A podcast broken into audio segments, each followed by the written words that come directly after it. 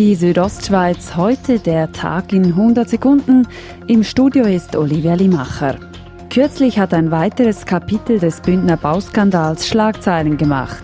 Elf Unternehmen im Straßenbau wurden in Millionenhöhe gebüßt. Ruhig war es zuletzt um Adam Quadroni, jener Bauunternehmer, welcher das Ganze ins Rollen gebracht hatte. Sein juristischer Berater Giuseppe Ney sagt zum jetzigen Wohlbefinden Quadronis.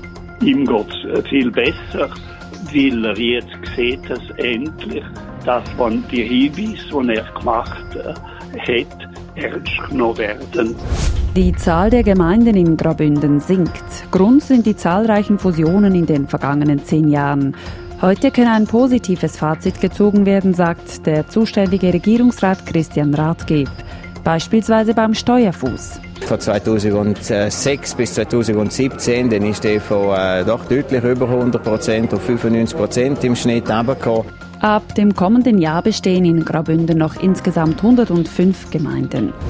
Die Klimatechnikfirma Weiland war jahrelang Namensträgerin des Davoser Eisstadions. Der Sponsoringvertrag aber ist ausgelaufen. Heißt, ein neuer Sponsor muss her. Und zwar bis zur Eröffnung des sanierten Stadions, sagt HCD-Verwaltungspräsident Gaudenz Domenik.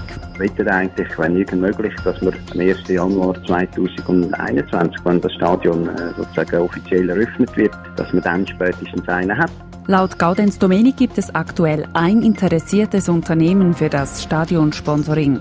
Die Gemeinden von Pontresina bis Champf wollen in Sameden ein neues Pflegezentrum bauen und das bestehende sanieren.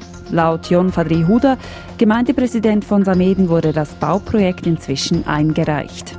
Sodass im Frühling äh, 2020 mit dem Bau angefangen werden kann. Das Pflegeheim sollte dann im Herbst 2022 bezugsbereit sein. Die Südostschweiz heute, der Tag in 100 Sekunden, auch als Podcast erhältlich.